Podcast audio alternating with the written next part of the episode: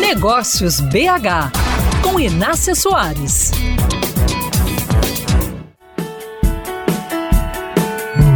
Você sabe que o Brasil é o maior produtor de café do mundo e que Minas Gerais é o estado com a maior colheita do grão, certo? Então não vai se admirar se eu te contar que uma empresa canadense acaba de arrematar uma saca de café mineiro de 60 quilos por mais de 66 mil reais. A venda foi realizada no primeiro leilão internacional da região do Cerrado Mineiro. O café que gerou essa disputa veio da fazenda comandada pelo David Oliveira e pelo sócio Danilo Barbosa e está localizada na cidade de de Campos Altos, a Fazenda Esperança. O negócio foi fundado em 2021 e já está na lista daqueles que produzem cafés especiais, que recebem pontuação acima de 80 segundo classificação internacional. O café produzido na fazenda do David Oliveira foi o mais valorizado do leilão e pertence à categoria fermentação induzida, um método controlado que permite realçar as notas sensoriais dos grãos. Perguntei ao produtor David Oliveira quais os diferenciais que fizeram os grãos serem tão valorizados pelo mercado internacional.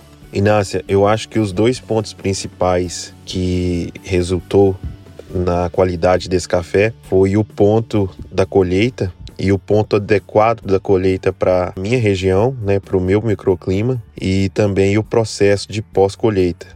O processo de pós-colheita foi fundamental para que a gente pudesse chegar nesses atributos, nesse perfil de café com a pontuação tão elevada.